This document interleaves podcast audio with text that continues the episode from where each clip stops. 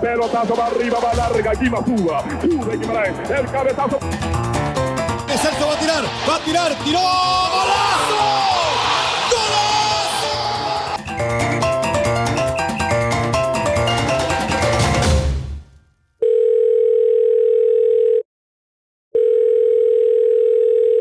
Eso, Chel. Entonces, ¿qué pa? ¿Cómo va la hora? ¿Cómo vamos? Ya, de vacaciones. Ya, ya, ya terminó. Terminó ahí el, el campeonato, ya terminamos ganando y eso. Entonces, este, fue un año tranquilo en general, tranquilo en cuestión de resultados, ¿verdad? Tranquilo, bueno, no, después de la pandemia este fue el único partido que ganamos, pero, pero, pero teníamos ahí un colchoncillo ahí. Eh, bueno, ¿no? Y además una temporada que aprendió a jugar otra posición. Sí, sí, cosas de la vida, este, y, a veces de inventos que se da. También, pero... El, el, invitado, el invitado de hoy le podrá dar algunos consejos si acaso tuviera que... ¿Qué? Si, tengo que hacerlo, sí, lo dudo. Ah.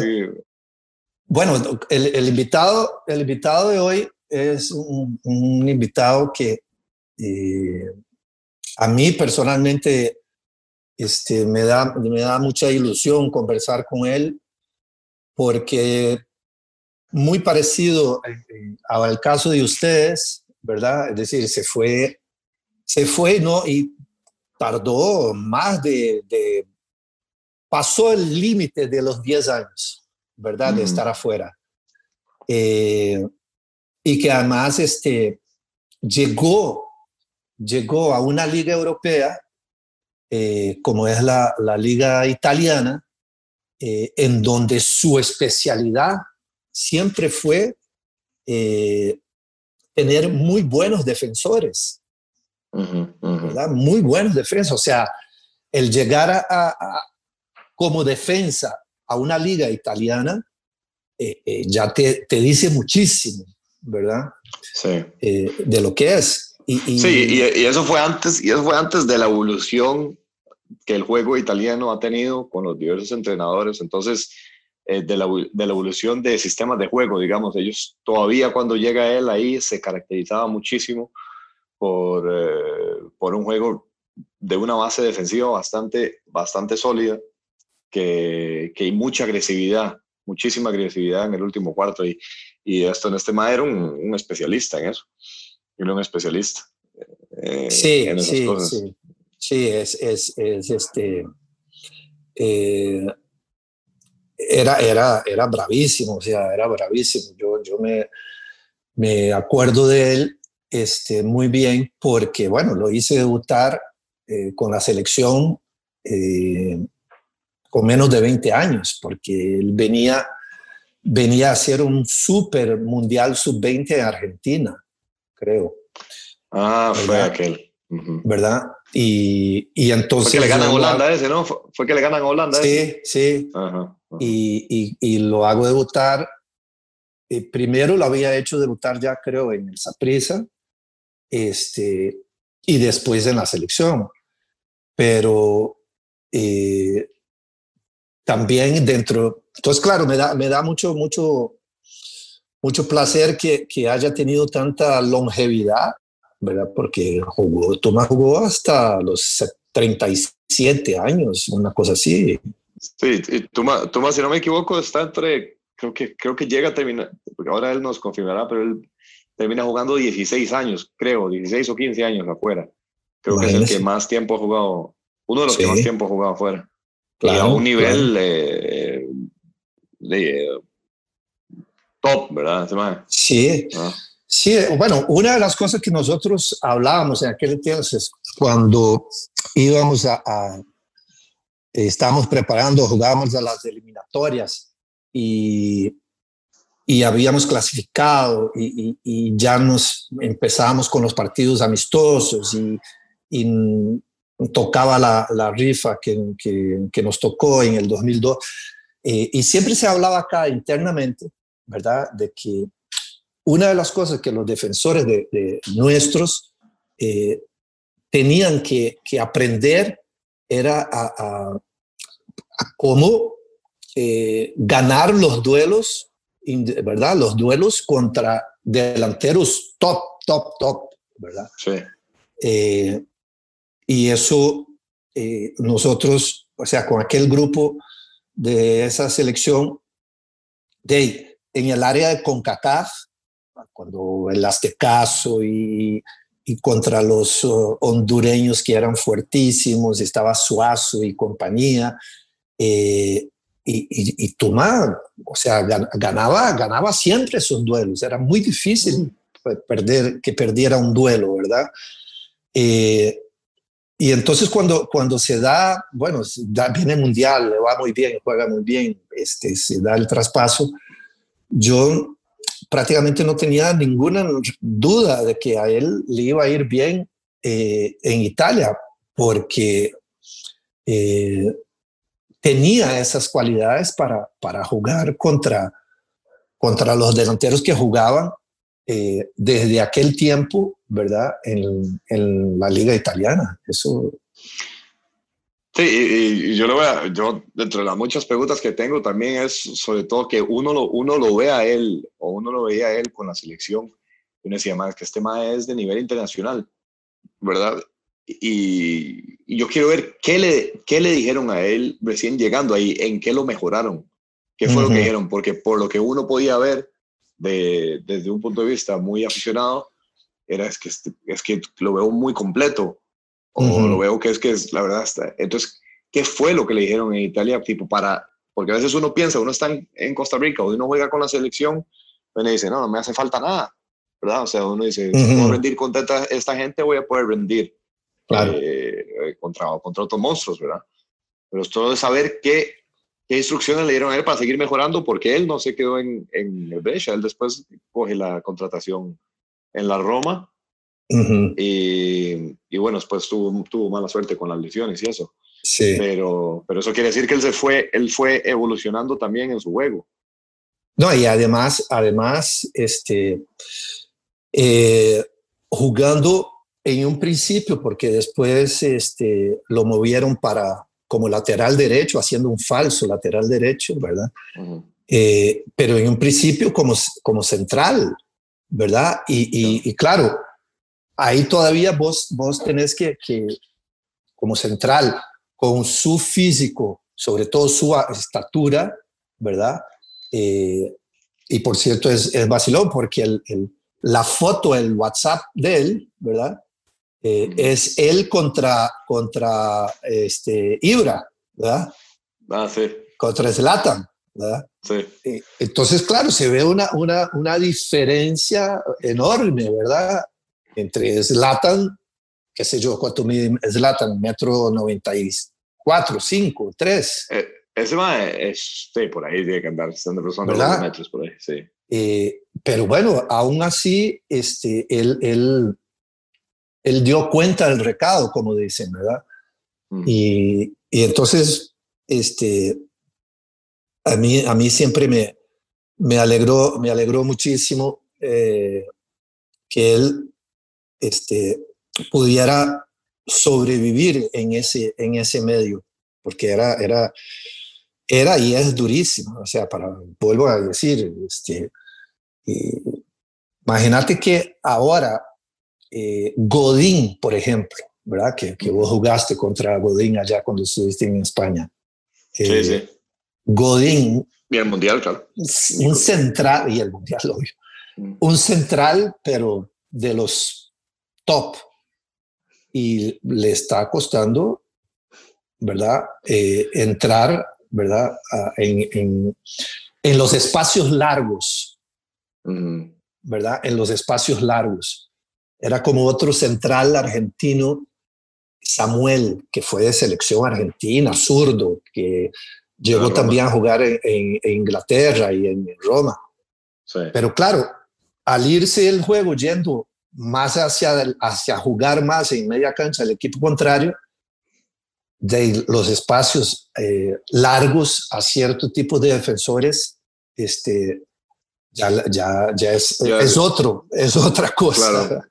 No, y ahí, y ahí, es donde, donde ya puede ser que juegue un poco más la lectura y la intuición de dónde puede venir eh, el ataque del otro equipo al que estás presionando arriba, precisamente para no, para no dejarlos que te exploten o que le exploten a uno la peor cualidad, que son los espacios largos, si fuera el claro, caso. Yo creo que también habría que ver, eh, Tuma era muy rápido y muy agresivo en corto y en anticipación, pero una vez que lo superaban, eh, él, regresaba a su posición eh, muy, era muy rápido con eso. O sea, él en la segunda, que usted siempre me ha dicho, de la segunda opción, segunda acción defensiva. El segundo movimiento defensivo, sí, correcto. Eso sí, que, a mí me, me, cuesta un huevo. pero sí, claro. Sí, pero bueno, eso depende de, cómo somos, ¿verdad? Eh, pero digo que él, después, a medida que si él fue evolucionando también, a ver cómo al, al uno pues ir acumulando más experiencias y ya puede este, tener mejor lectura de muchas situaciones, de enfrentarse a esa situación tantas veces, ya, este, pues ya ven la jugada antes y pueden anticiparse a, a, ciertos movimientos. Sí. Sí, bueno, pues Tuma, Tuma este, regresó, ¿verdad? Acá a Costa Rica eh, y, le tenemos que agradecer porque tampoco es de, de hablar mucho, ¿verdad? Eh, es, es bueno, en los camerinos, ah, en los camerinos. Ah, no. ah, no, no, no. no, no, no, no, no, no. Eh, los camerinos, no, olvídate, ahí hay cada historia. Pero, pero hacia, hacia afuera siempre mantuvo un perfil así muy, muy bajo perfil. Y, y nada, pues entonces hagamos un dos toques con él porque se mostró muy, muy anuente y muy receptivo. Y cuando tú me estás así, es mejor agarrarlo de una. sí. Está bien, ¿eh? ya vemos a Tuma entonces. Vamos con el, dos toques con Tuma.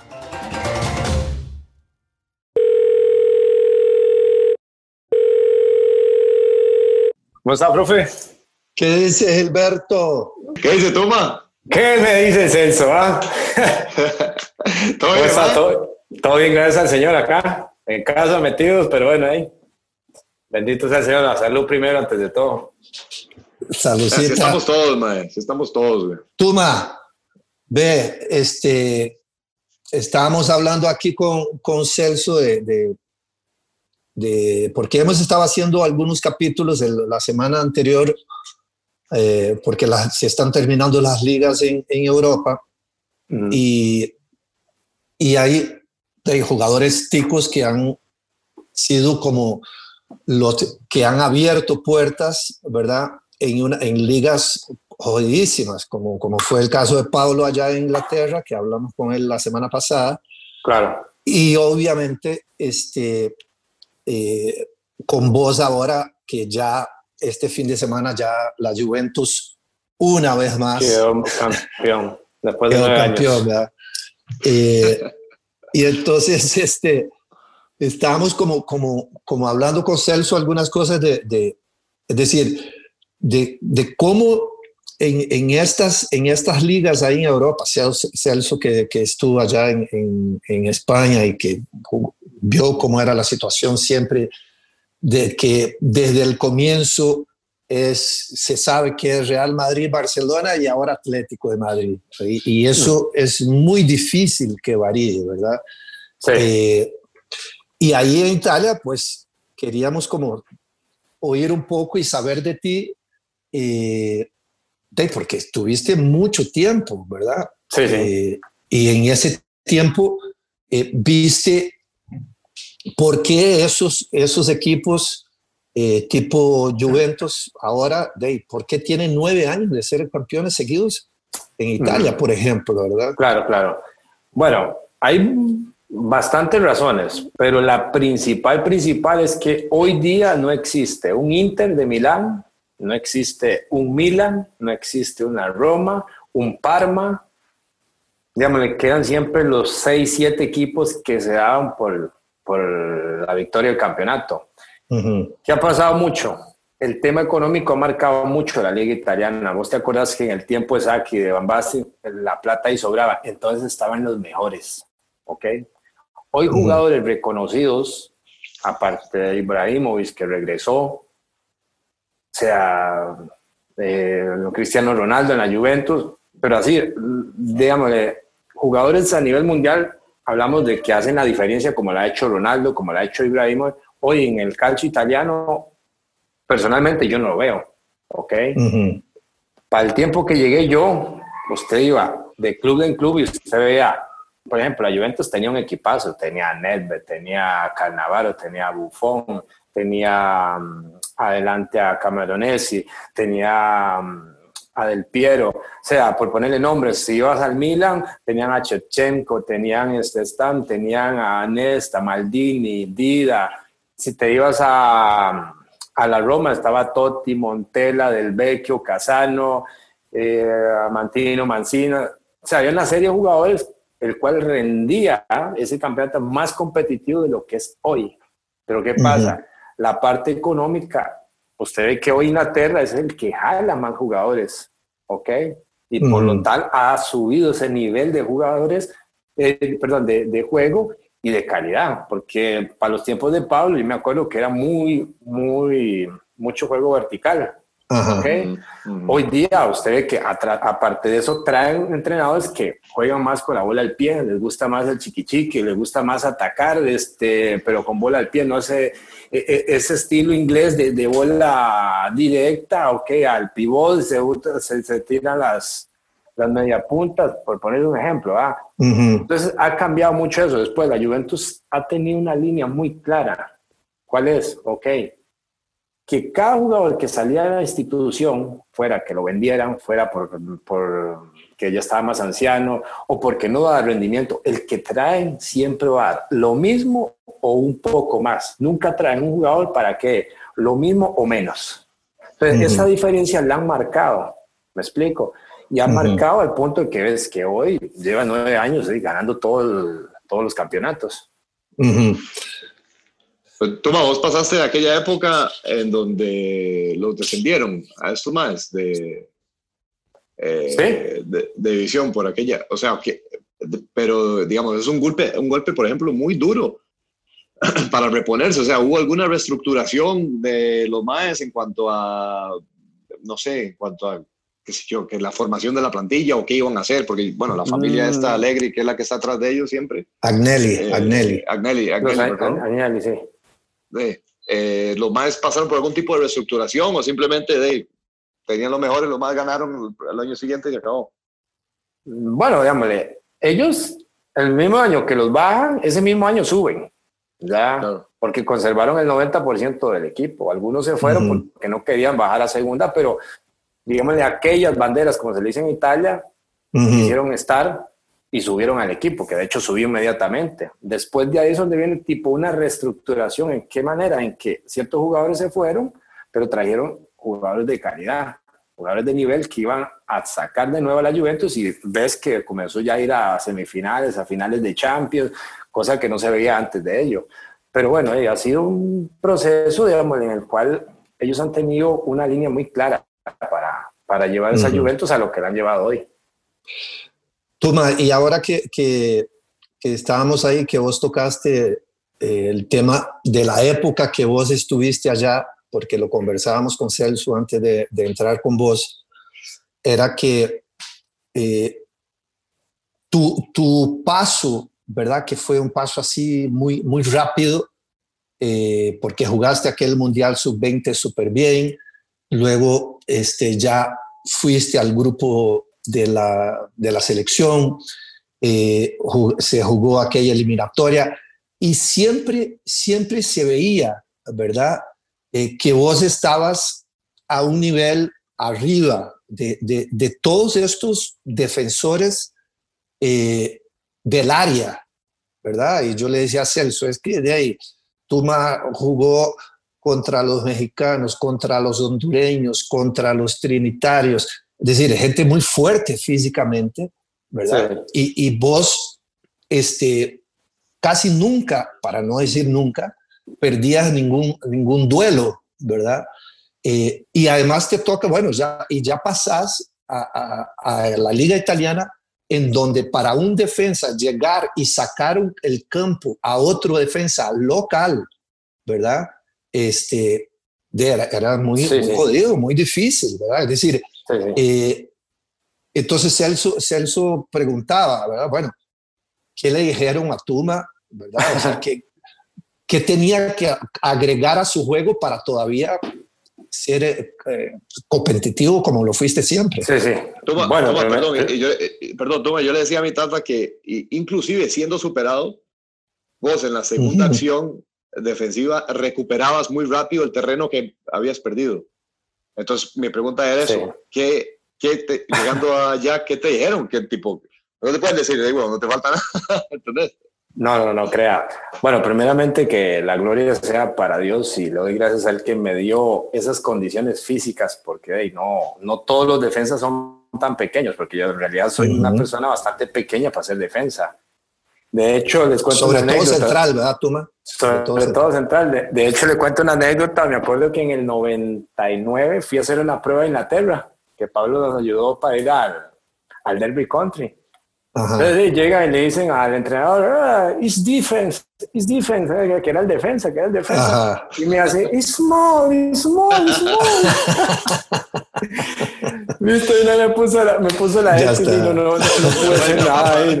Me paraba la par de los defensas, eran de dos metros y un armario. Imposible. Y se me queda viendo, small, small. no, pude, no pude hacer nada. Al final le regresé otra vez a Costa Rica. Bueno, no, le doy gracias al Señor de que tenía cositas de que, digamos, en lo personal fui una persona muy analítica conmigo mismo y autocrítica. ¿A qué me refiero? Sabía cuáles eran mis limitantes, pero sabía cuáles eran mis virtudes. ¿Ok? Sabía que era rápido, que podía anticipar. Me gustaba mucho analizar contra quién jugaba. ¿Ok? ¿A qué me refiero? De que si sabía que jugaba, por ejemplo, contra Chope, usted no puede ir a jugarse el físico contra uno así, porque el primer empujón te manda afuera del estadio. Entonces tenía que jugarme de maneras diferentes, anticiparlo, dejar que despegara un poquito la bola del pie y esa fracción de según era la que necesitaba, o tal vez en el salto saltar primero, apoyarse en el hombre y cuando él va para arriba, entonces vas a brincar por fuerza primero que él. Ese tipo de cosas me ayudaron. Cuando llego a Italia, les cuento que sufrí mucho la parte táctica porque algo que me caracterizaba tal vez era un poco lo desordenado o las ganas de ir a, a, rescatar el balón, de ir a, recuperarla, me desordenaba mucho. De hecho, eh, últimamente vi casi toda la eliminatoria porque la han pasado en el TV, me he visto todos los partidos. ¿Y cómo cambia Gilberto del 2002 al 2006 en cómo moverse, cómo marcar, cómo orientarse? O sea, son dos cosas totalmente diferentes. O sea, me veo totalmente apagado en la del 2006. Pero ¿qué pasa? Aprendí a moverme, a, a gastar menos fuerzas, a saber que el cuadrito en el cual tengo que desenvolverme yo tiene que ser un cuadrito en el cual no pasa nada, pero la responsabilidad que te dan, tenés que cumplir al 100%. En lo que fue eliminatorio del 2002, ves un tubo un poco más desordenado, okay, más aguerrido, eso que le gustaba a la gente, ese ímpetu de ir a buscar la bola pero los espacios que dejaba, gracias al Señor, no encontramos gente inteligente, ¿ah? podían, aprovechar, podían aprovechar esos espacios. Pero uno con el tiempo los ve, lógicamente, y el pasar de los años te das experiencia y un poquito el, el ir este, autoanalizándose. Pero en lo personal, cuando llegué, sufrí mucho la parte táctica. ¿Por qué? Porque lo primero, me sacaron de central, me pusieron como lateral. Pero gracias al Señor, cuando me tocó jugar de central, vieron de que podía también desenvolverme como central. Entonces jugaba o lateral, central, jugué de, de centrocampista lateral alto. Entonces, digamos, tuve una variante en varios puestos. Jugué de centrocampista también en ciertos partidos cuando faltaba. Pude ser bastante polifuncional en ese sentido y me ayudó mucho a reconocer ciertos aspectos de cómo se mueven ellos. Y bueno, al inicio y sufrí muchísimo esa parte. Sí, porque eh, a, a, mí, Toma, sobre todo, digamos, el hecho de ir probando eh, varias posiciones, lo que me ha dado chance es de ver los diferentes puntos de vista eh, en los cuales ellos se enfrentan. Entonces, ese, ese crecimiento de uno como jugador viene también de la experiencia. Y de puta, claro. este tema pasó por eso. Claro, porque digamos, usted cuando juega, por ejemplo, yo que juego atrás, yo no me doy cuenta la cantidad de camino que recorre un centrocampista, porque el centrocampista ataca, defiende, va al costado, trata de perfilarse en la manera de recibir el balón bien. O sea, me acuerdo que una vez este, llegó Bayo y me dijo, el mejor puesto lo juega usted. Y yo jugaba de lateral, y digo, ¿pero por qué juego de lateral? Me dice, porque usted tiene la línea, para afuera no puede. Entonces tiene todo el campo de frente, donde puedes ver quién te llega, quién no te llega. Entonces, el mejor puesto lo juega usted, porque después de la línea usted no puede jugar. Mientras que uno de ellos, usted no sabe quién va a llegar a un costado, a un lado, detrás, de frente, quién te salta. Es un poquito complicado, pero digamos, el jugar en diferentes puestos en lo personal me ayudó muchísimo sobre todo hoy en la etapa de entrenador, a entender, digamos, el movimiento de un centrocampista, el trabajo tal vez de una punta cuando tiene que bajar para ayudar a recuperar. Pero, digamos, parte de, del ir creciendo día a día en este, en este tema del fútbol. No, y ahí, y ahí Tuma, bueno, este, porque vamos a ir ahí como tocando, eh, acabas de tocar un tema de, de Bayo, que era una, una consulta que este, Luis José Caldera preguntaba, ¿verdad? Este, Porque tuviste a Bayo ya, diste un poco la, la comunicación que había, eh, pero también te tocó, te tocó Guardiola eh, cuando estuviste allá. Sí, claro, jugué con los dos. Ok, este, contanos un poco y contar tal vez a, a, Luis José, eh, porque ve, ve, las cosas, ¿verdad? Cuando yo estaba entrenando en, en Dorados, allá en México, este, ya yo salgo para venir, ¿verdad? A la selección en el 2005, que fuimos después otra vez al Mundial. Este, y el que llega después es, es Lillo y llega Guardiola como jugador en su última etapa, ¿verdad? Y Lillo lo, lo lleva como jugador. Eh, pero el loco Abreu, ¿verdad? Dentro de todas las cosas que, que, que, ha, que ha dicho siempre, es de que se veía ya eh, a Guardiola, aún en su época ya de jugador y más aún que ya era casi que su última etapa, que ya se veía el, eh, el entrenador que iba a ser. Eh, ¿Era así con ustedes también? Bueno, tuve, tuve el privilegio de jugar dos años con él y aprendí muchísimo. Era un tipo callado, ok. Miraba, lo poco que hablaba, trataba de hacértelo entender lo mejor posible para que captara su idea. Él, por ejemplo, no corría tanto, pero se sabía mover, jugaba a uno, máximo ya en último extremo, a dos toques, porque te jugaba siempre a un toque. Entonces, él decía que el que corría tenía que ser la bola. Él era una persona muy simple para jugar, pero esa simpleza hacía que vos entendieras los movimientos, lo que él quería. Después, cuando estuvimos en el Brescia, el Brescia le construyó un equipo a él y a Bayo. ¿Ok?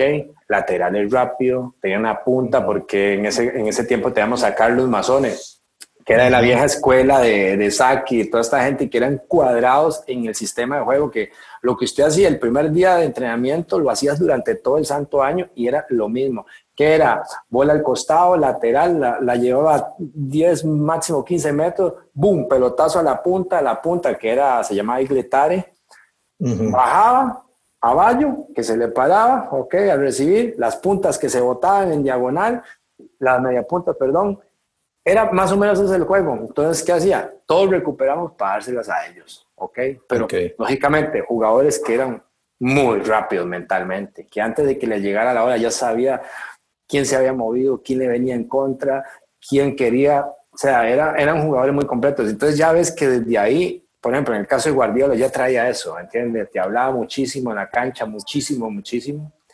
Y bueno, y todo eso sirvió pues, de experiencia. Claro, claro. Este, porque, este, además, yo me acuerdo, ahora que hablabas de, que estábamos hablando de, de sobrevivencia vos con, con tu físico en una liga que era donde llegaban los mejores delanteros del mundo en aquel momento, ¿no? Este, sí, sí.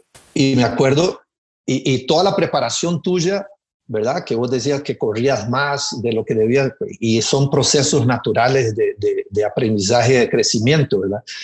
Eh, pero yo me acuerdo, me acuerdo una vez después del, del partido de Brasil, eh, allá en Corea, Japón, eh, que terminó el partido y, o en el medio tiempo, y algo te pregunté yo de él, y me dijo, vos me dijiste algo así como que, bah, es una bestia. claro, Ronaldo. Eh, claro, pero después te tocó enfrentarlo allá también, ¿no?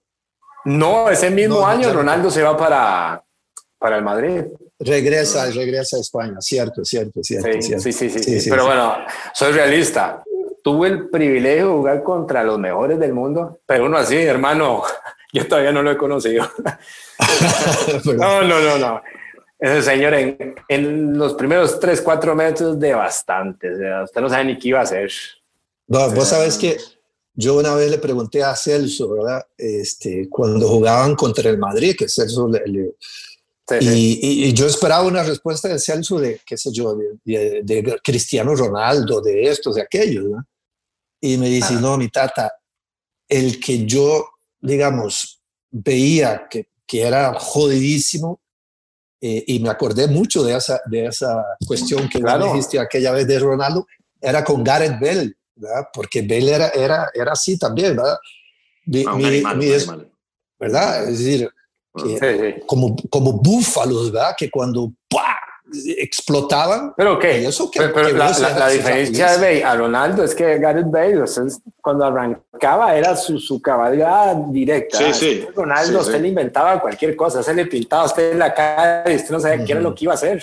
Yo me acuerdo que la sí, primera no, no. vez que llego a marcarlo en el Mundial, llego a marcarlo según yo a taparlo ahí, ¡pum! túnel, vaya, va a ver si puede hacerlo. O sea, ¿me entiendes? Usted no sabe qué le van a hacer, le pintan la cara Claro. y lo dejan mal parado. No, lo de, lo, lo de, lo de Bales fue sobre todo porque exactamente lo vi en un pique en línea recta. Mae, la sensación que me daba ese mae era como que tenía pezuñas en los pies y me arrancaba el suelo así cuando, ¿me ¿entiendes? O sea, como una potencia que yo, yo nunca he visto una vara así en mi vida.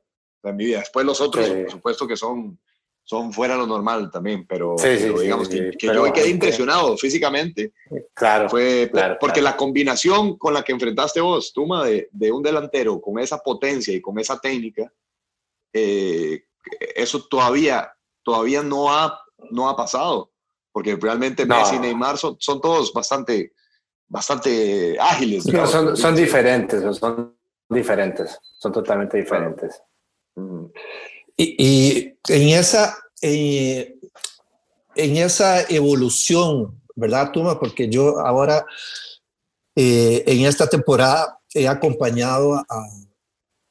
Porque a veces me pregunta, bueno, ¿qué equipo acompañás de la Liga Italiana? ¿Qué equipo acompañás de, de, España?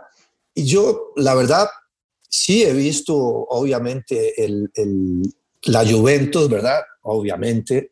Eh, he visto la- la- el, el animal competitivo que es este carajo de Cristiano Ronaldo, ¿verdad? Es decir, que, Claro. que es, ¿verdad? es extremadamente competitivo. Eh, pero Sarri regresa, regresa a la Juventus después de, de- de- de hacer un muy buen trabajo en Nápoles. Este, Después fue el Chelsea también, ¿verdad? después fue el Chelsea esta gente del Sassuolo, esta otra gente de- del Atalanta.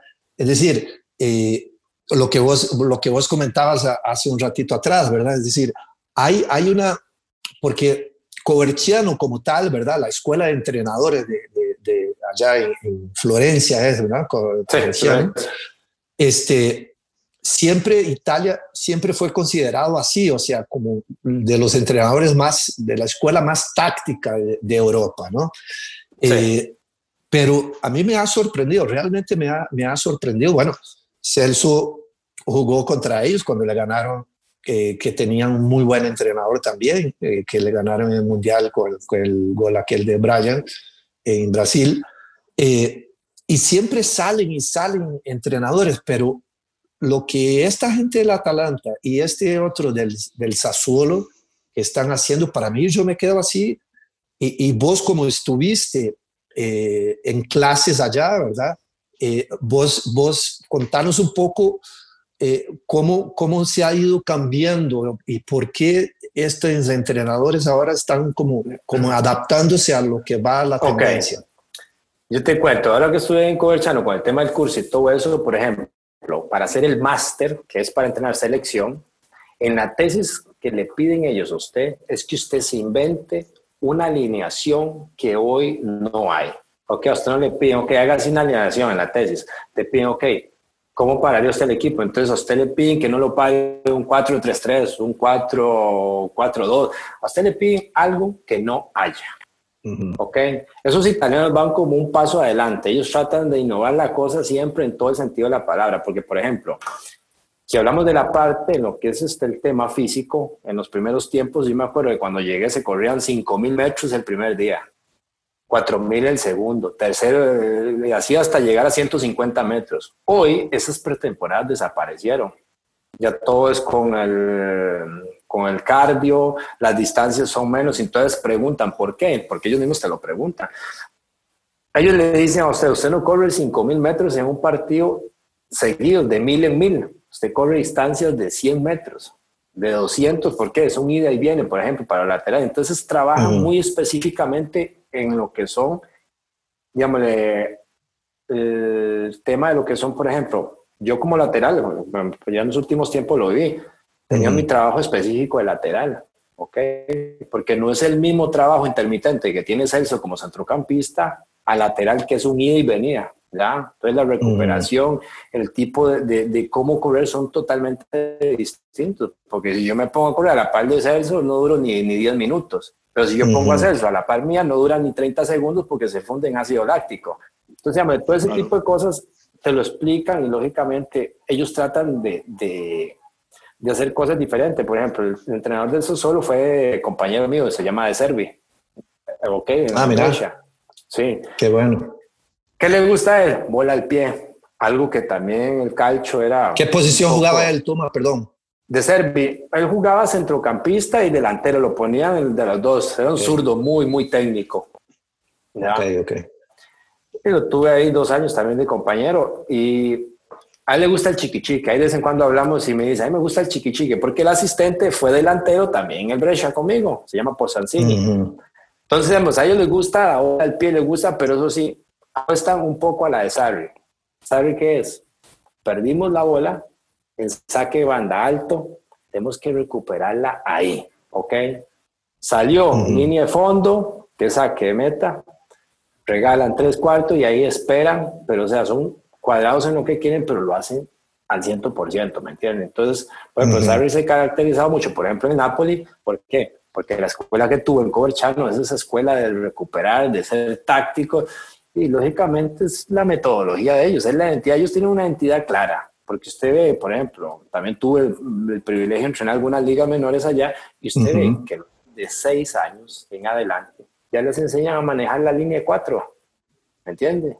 Entonces el vacilón del chiquichiqui lo dejamos mejenguear, no, desde ahí ya usted ve que le van formando al niño lo que es la línea 4, cómo se tiene que mover, cómo recuperar la ola, a dónde se tiene que parar que usted, por ejemplo, acá en nuestro país, eso usted no lo ve. O sea, es muy difícil. Entonces piensa un poco al tema de que el niño tiene que aprender a, a conducir, a la parte técnica, pero bueno, un poco generalizando el tema coberchano. Uh eh, ¿usted cree que, que, las posiciones, por ejemplo, usted tuvo dos compañeros eh, ahí antes, bueno, vos tuviste dos compañeros que estuviste con Brecha, ¿vos crees que la posición en la que ellos jugaron justifica de alguna manera en cómo ellos vayan a ser como entrenadores? O sea, que esa formación que ellos tuvieron, de acuerdo a la posición, los, les tenga algún tipo de, de condicionante a la hora de entrenar un equipo. Me refiero a un... Sí, sí, sí, Bueno, ¿verdad? Guima fue centrocampista. Ok. Creo que él me puede responder con, con, lo que le voy a decir, o también le puedo responder yo mismo. Pienso que la, capacidad que tenga el entrenador para tener una buena lectura, en realidad no tiene que ver mucho. O sea, sí le puedo decir que yo como defensa siempre tuve un panorama directo de todo el campo. ¿ok? Porque, por ejemplo, a mí me, tocaba decirle al centrocampista, vaya aprete. En el momento que él apretaba, yo achicaba, pero era yo el que le daba ese mando. Entonces usted se acostumbra a tener claro el panorama de allá atrás porque está viendo todo, todo, todo el campo de, de, juego. Pero a mi parecer eso va en cada quien tenga esa capacidad de poder interpretar los momentos, las situaciones, porque hay entrenadores que por lo general son delanteros, la gran mayoría son centrocampistas, pocos son este, defensas. A mi parecer eso depende de cada quien tenga la capacidad de poder interpretar el, el, juego en su momento. Sí, e, e, eso, eso, este, es, es interesante sobre todo ver eh, qué es más difícil. Es decir, vos como jugador, eh, vos adaptarte, porque fue el caso mío y lo hablamos una vez con, con uno de esos podcasts con, con Diego Forlán. Es decir, vos adaptarte de, de, de adelante hacia atrás, ¿verdad? Es decir, jugaste delantero, jugaste de, de, enganche, después jugaste de mixto, después de central. O, ¿qué es más, más jodido? De vos, de central, pasar a jugar como un mediocampista, porque después de eso ya no te da, o sea, la, la, las características de un, de, un centra, de un defensa, ¿verdad? Va a ser defensa eh, hasta el medio campo.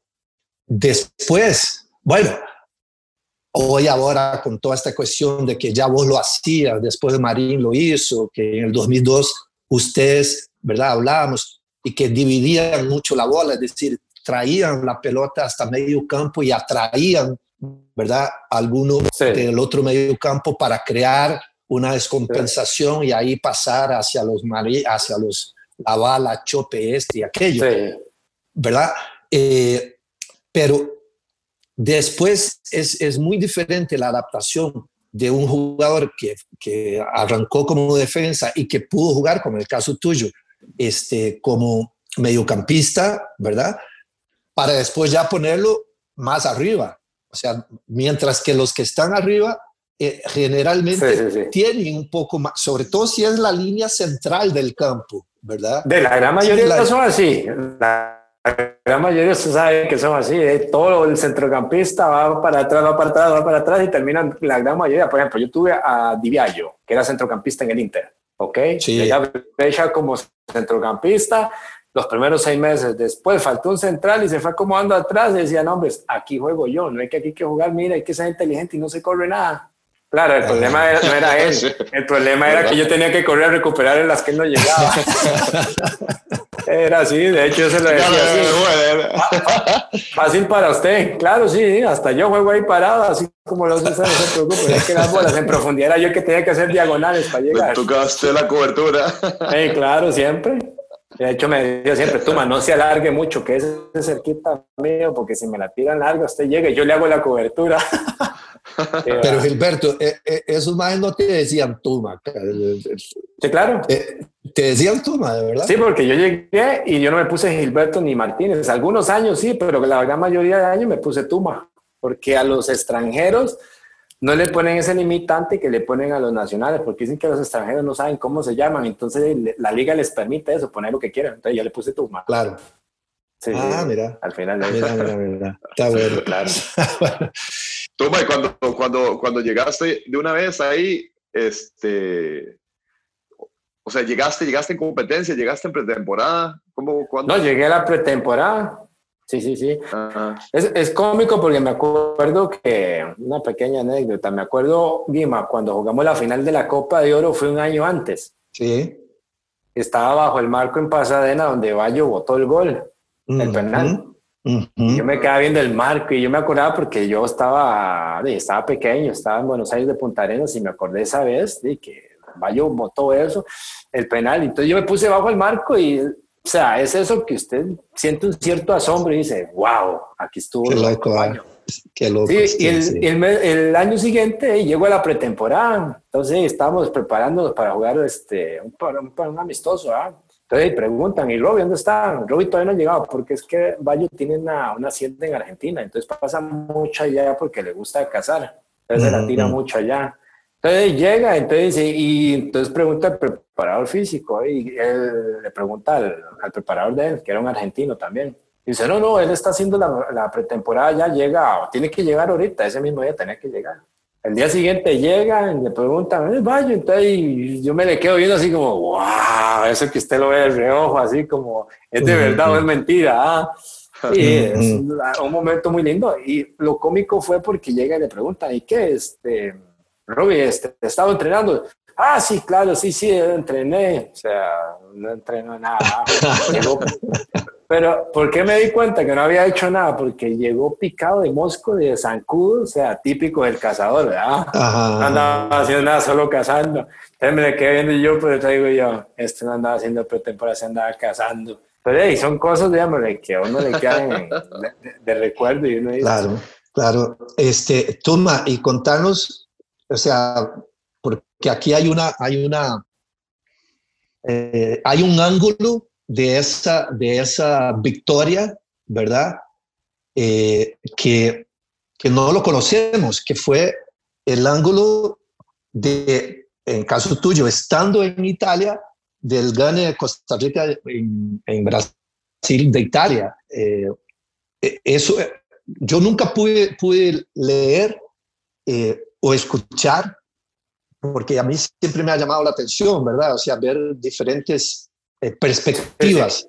Cuando Vos, vos viste a estos majes aquí ganarle a Italia, este, ¿cuál fue tu sensación? O sea, eso... Bueno, primero, con toda honestidad se me salieron las lágrimas, ¿ok?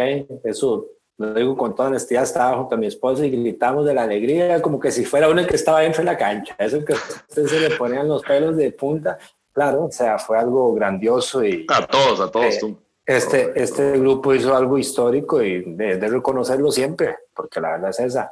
Después, vivido allá, de, lo primero que salió cuando salieron los grupos es que era Costa Rica, le llamaban el materazo, o sea, el colchón, ¿ok?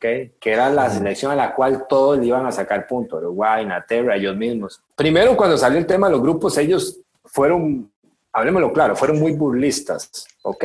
Porque decían que Costa Rica era el que le iba a dar punto a todos. Siempre los menospreciaron en todo momento de entrevistas, cuando entrevistaban a los jugadores.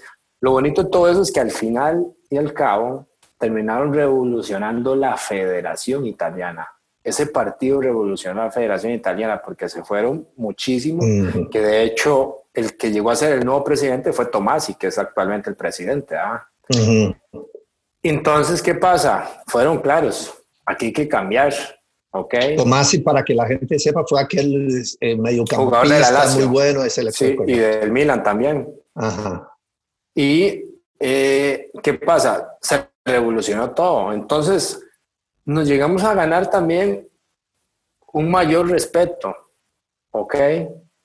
Entonces, que hoy cualquier equipo que pueda enfrentar a una selección o cualquier selección que pueda enfrentar a una selección de Costa Rica ya no la ve como antes. Juego internacional con una selección europea era muy difícil, ¿ok? Hoy no, por lo hecho del Mundial se ha cambiado mucho la perspectiva de cómo ven el fútbol tico también. Están reconocidos como jugadores afuera. Si se acordaba, por ejemplo, cuando fui a la Sandoria, el tema de Italia 90, de que ellos los hospitaron en, en en lo que fueron las canchas y todo eso, porque el, parte del cuerpo técnico que tenía en la Sandoria eh, me hablaba mucho. El, el, antiguo presidente Garrone, que en paz descanse, hablaba mucho de la selección, porque dice que ellos dieron el centro de la Sandoria para que la selección de Costa Rica se, se ubicara en lo que fueron los entrenamientos y todo eso. Pero. Sí, sí, sí, claro. Yo estaba ahí, y, yo estaba ahí. Me extraña. y, y, bueno, para volver al tema del inicio, cambió totalmente cómo ver el futbolista y también el, el tema de lo que es el, el, área de selección, digamos, el costarricense, porque vos ves, por ejemplo, Pipo fue y no tuvo ningún problema para entrar. Lo llevaron, sí, este, es de Costa Rica, estuvo en el Mundial. Llegó Campbell de igual manera, que tal vez les costó tal vez un poco hasta un cierto punto, es un tema aparte, pero hay una perspectiva diferente para lo que es el futbolista tico y lo que es selección. Lamentablemente el tema del pasaporte comunitario nos castiga mucho, lamentablemente, pero como calidad y condiciones tenemos de sobra. Eh, vos has, porque a vos te tocó, o sea, te tocó debutar en, en, en selección, este, joven, ¿Vos has, tenido eh, alguna, has podido acompañar alguna de esta generación de, jugadores jóvenes de acá de, Costa Rica, tú, no? O sea, sobre todo los que están más en, selección.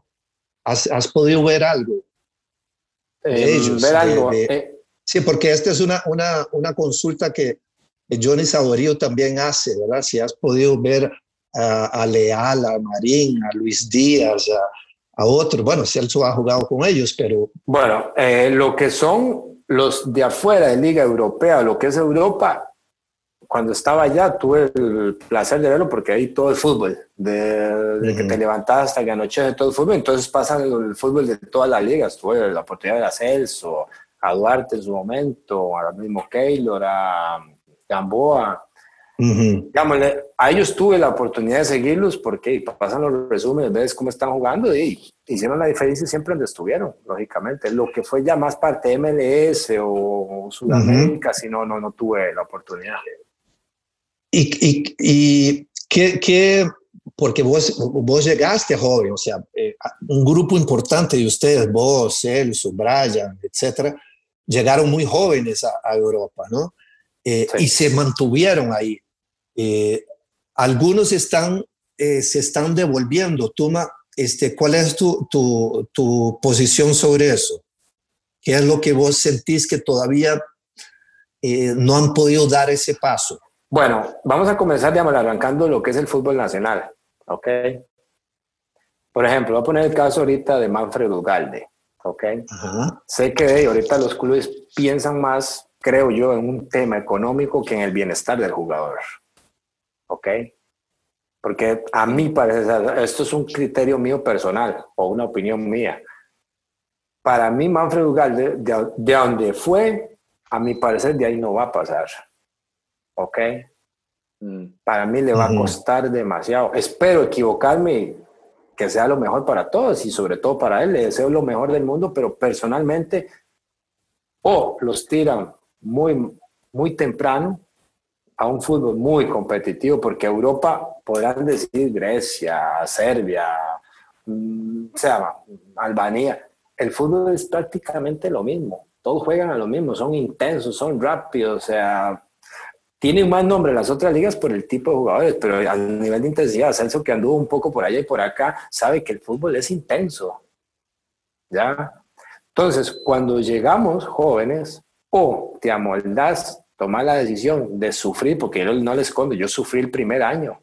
Ritmo, o sea, totalmente diferente al que yo estaba acostumbrado. ¿Me explico? Por ejemplo, le pongo, profe, a usted le pongo un ejemplo. El partido de Turquía fue un partido intensísimo en el Mundial. Fue de ida y venía. Eso es todos los días, pero no solo en los partidos, en los entrenamientos. Entonces, la constancia que pueda tener el jugador la decisión que tome personalmente, porque hay que ser realista, Costa Rica es lindísimo, y cuando estás allá a 10 grados bajo cero, que te cae la nieve y no sentís ni los dedos ni la lengua cuando estás corriendo, te dices, ah, estuviera allá en la playa, qué lindo, sería mejor, y muchas veces eso te castiga tremendamente, ¿por qué? Porque te pones a pensar, porque no le escondo, yo cuando cumplí el primer año, me senté en una silla y dije, qué ganas de devolverme, puñica, este frío se hace insoportable, pero a la vez me hice un autoexamen y dije, ¿qué es lo que yo quiero para mí? ¿Qué es volver como uno más del montón o hacer la diferencia y seguir y permanecer? Y no le cuento que fue la mejor decisión. Primero Dios, ¿verdad? después el seguir con esa constancia de trabajo.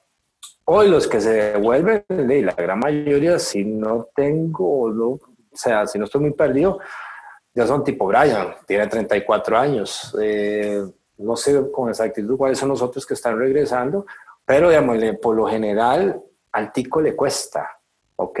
Le cuesta mucho y me duele decirlo, pero digamos, es algo que he visto con el tiempo.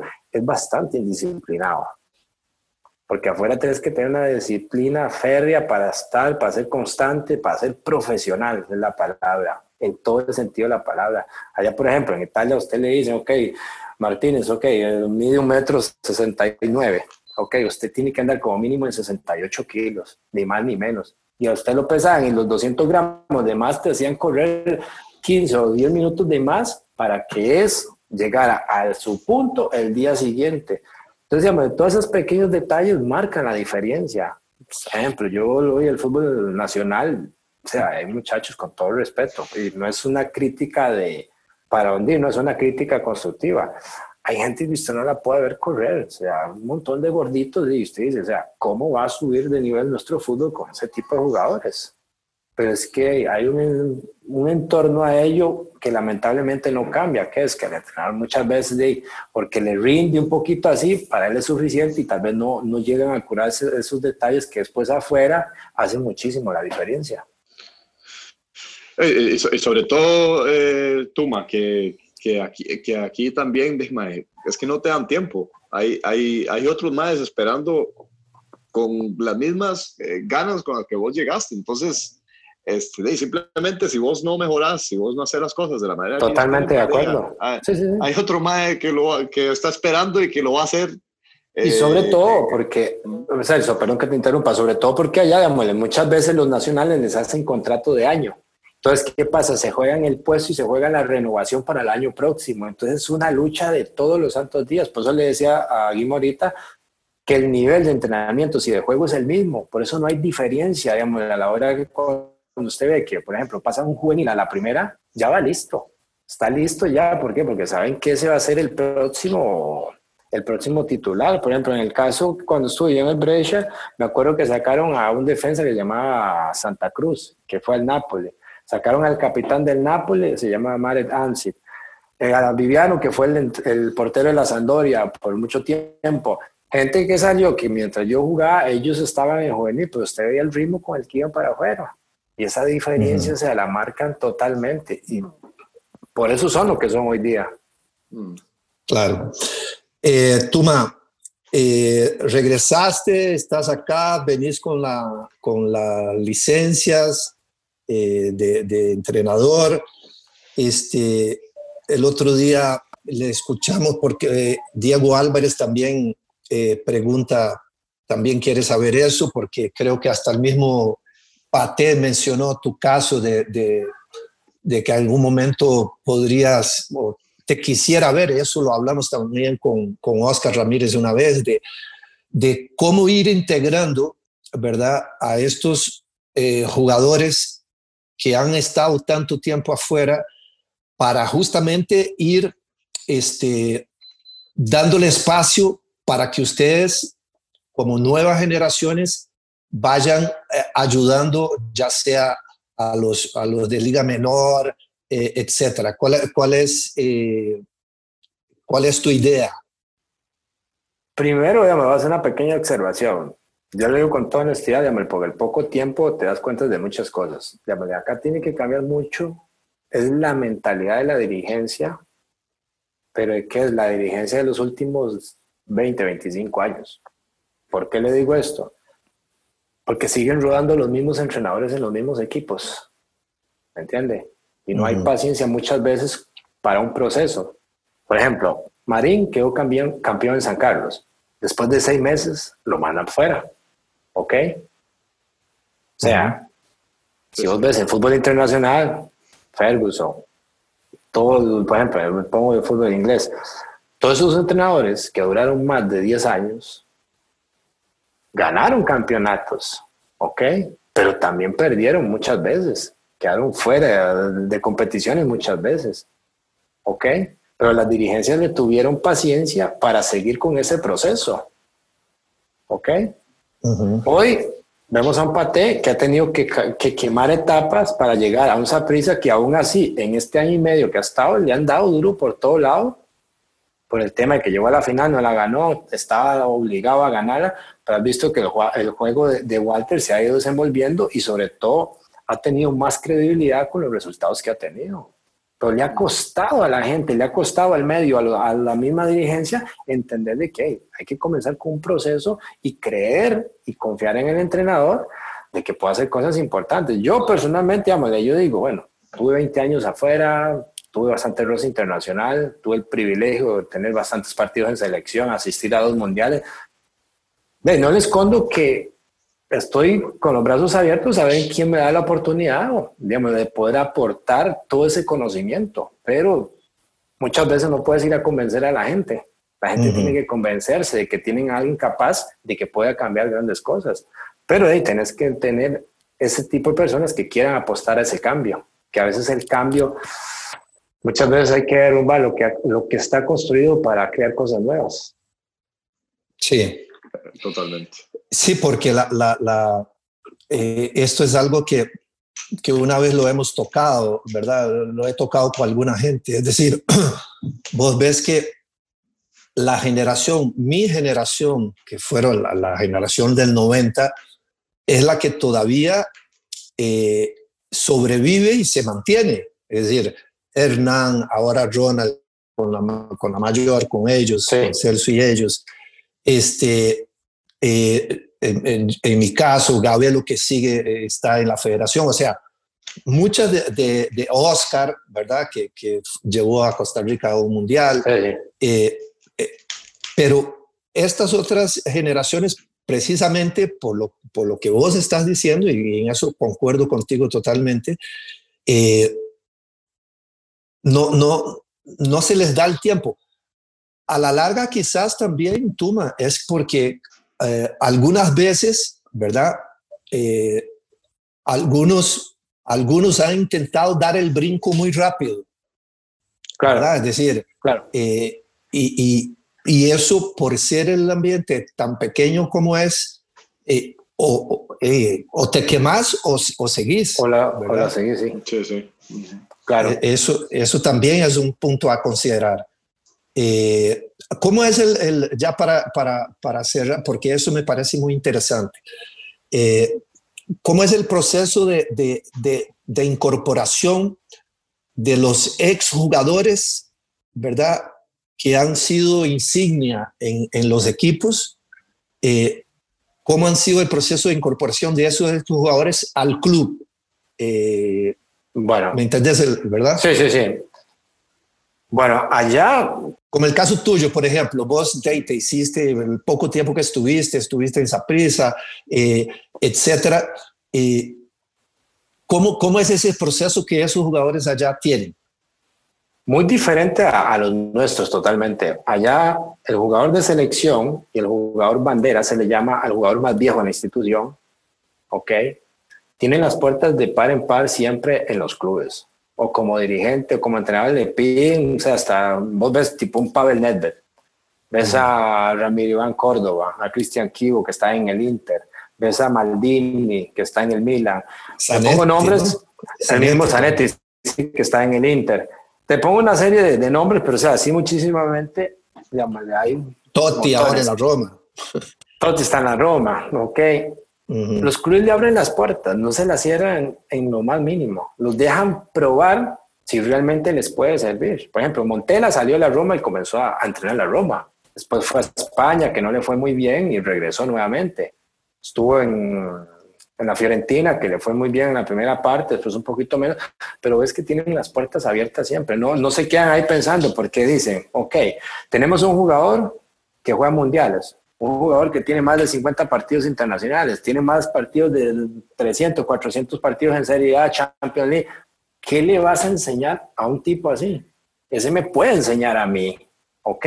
Tal vez no recepcionar la bola, no. Tal vez en qué manera, digamos, pararse en el campo, en qué manera interactuar con los mismos jugadores, porque se sabe que como entrenador es difícil mantener las 25 cabezas unidas, ¿verdad? Entonces, digamos, muchas veces es difícil, pero hay ellos les brindan esa posibilidad. ¿Por qué? Porque es respetado. El jugador es respetado por su trayectoria, al 100%. ¿Ok? Porque, por ejemplo, yo cuando llegué, por más que estuvieran la gran mayoría de viejos, yo llegué joven al Brescia, pero era respetado. Me respetaban el hecho de haber ido mundial, de tener todos los partidos en selección. O sea, respetaba al 100%. Yo no lo veía así porque tenía la cabeza en otro mundo, pero el tema de que los equipos, digamos, por ejemplo en Italia, le abren las puertas a todos los jugadores o ex jugadores, las tienen abiertas al 100%. O sea, usted no es un jugador que diga, es que voy a tocar la puerta donde jugué a ver qué.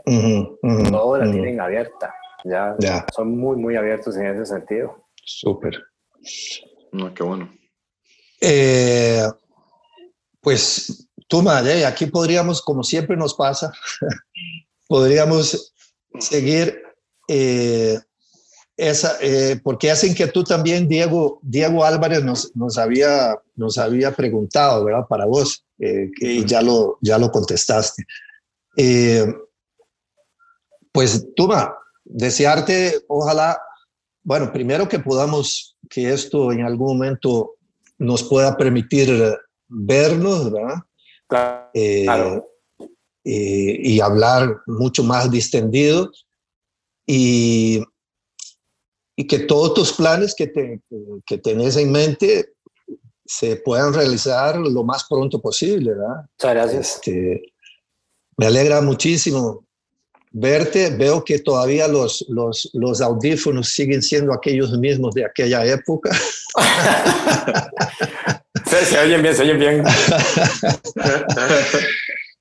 Pero Sí, me sí, alegro sí. mucho, Tuma. Te agradecemos mucho. Yo, De mi parte, ma, muchas gracias, muchas gracias por tomarte el tiempo para, No, no, no. para hablar con nosotros. Este, yo le decía, ya lo hemos hablado, papi y yo ya anteriormente, pero, pero yo sé que papi también te tiene un, un cariño, un cariño especial, un cariño especial. Entonces, Un día me metió, información. un, un día me metió un porrazo por la espalda que casi me noca y yo me quedé así, lo veía hasta, hasta feo, lo veí. Pero lo, lo hace en buen plan, ma, lo hace en buen plan. No, no, eh, fijo. eh, ya. Y para que se una vez que oiga, oiga, y, oiga, Tuma. Sí. Y ahora, ahora ya para, para terminar, ve, ve las coincidencias. ¿Con qué número jugabas vos en la selección? ¿Con el 5? De hecho, no lo escondo. Siempre he dicho a mi esposa, espero que Celso haga un buen papel con ese, con ese número. ¿Qué va? no, no, no. Pura vida, Sí, sí, sí. No, no, más bien, este, profe Celso, muchísimas gracias. Fue un honor y un privilegio poder haber conversado un poquito, porque aquí si seguimos hablando nos da todo el día, porque Oh, sí, hay que hablar. ¿verdad? Y bueno, de no, esperar en Dios de que, de que esto pase rápido y poder eh, encontrarnos de nuevo y conversar un rato en una carnita asada. ¿verdad? Pero se invitan ustedes, ¿verdad? yo no invito. Está bien, está bien. Bueno, Pura vida. un abrazo, Tuma. Bueno, profe, un abrazo. Bueno, Celso. Saludos, ok. saludos. Pura vida. Pura- Saludos a la Celso. Bueno, ahorita le llamo, ok. Ok. Pura vida. Ok. Chao, Chao, chao, chao. chao, chao. Chao, chao. Había, había otras cosas más, pero lo, lo, lo principal es que eh, las inquietudes que teníamos sobre, sobre el tema, los temas de, de por qué Juventus es lo que es, ¿verdad? ¿Por qué nueve campeonatos así? Eh, visión, planificación, lo que hemos, lo que hemos hablado siempre, ¿verdad? Este, que Pablo lo tocaba la semana pasada con lo del Manchester City y toda esa, como la, la estructura de, se fue cambiando. Eh, lo mismo de, de, de Italia. Y, pero sobre todo verlo a él feliz, ¿no? Es que este, uno, cuando ve exjugadores de uno eh, que se han eh, realizado eh, y sabiendo la, las, las dificultades por las que pasó, ¿verdad? O sea, todo es el proceso de, de llegar a, a, primera división de, de eh, y cómo él se fue, conforme fue pasando el tiempo, ¿verdad? Eh, bueno, y vos lo tuviste compañero de la, un poquito, pero lo tuviste compañero de la selección también, ¿no? Sí, sobre todo para que, que eh, todos ellos tienen tanta información, ¿verdad? Tienen tanta información, tantas cosas que pueden uh -huh. Aportar a, a, al progreso del fútbol de Costa Rica, que, que son personas este, sumamente inteligentes, porque para hacer ese tipo de análisis también se requiere pues ese tipo de, de inteligencia y, y, y, y, por lo menos a mí me alegra mucho conversar con todos porque todos demuestran un alto índice perceptivo en cuanto a análisis del fútbol y qué podemos hacer para que, para que siga creciendo. No fuimos simplemente futbolistas y sabíamos jugar al fútbol y ya está. Uh -huh. Sí, sí. Entonces eso, eh, eso me tiene muy, muy contento. sobre todo ahora lo de lo de lo de Tuma también está más para reafirmar, ¿verdad? Que, que, que sí, el más es vacilón, es un vacilón, pero también es bastante analítico. Sí, sí, sí, sí, sí, ah. sí. Y, y, y, bueno, la, y, y, la escuela italiana como tal se le ve, se le nota, ¿verdad? Es decir, ese, ese hablar del juego así es, es, es, formado en Italia, ¿verdad? Totalmente. Mm. Y qué bueno, porque te da otro ángulo también, ¿verdad? A, a, a todo esto que, que, hemos estado conversando en, en, todo este tiempo. Pues nada, Celso, este, saliste del calor de seguiste, saliste del calor de Turquía para llegar al calor de Madrid, pero bueno. Bueno, nada, entonces dinos, hasta la próxima semana que tendremos otro invitado más también haciendo el recorrido por, por países europeos. Eso es. Listo, Chel. Buenas bueno, ahí para ustedes. Chao, saludos. Chao, nos vemos ahí, por ahí. Saludos, Marta, y todas. Chao.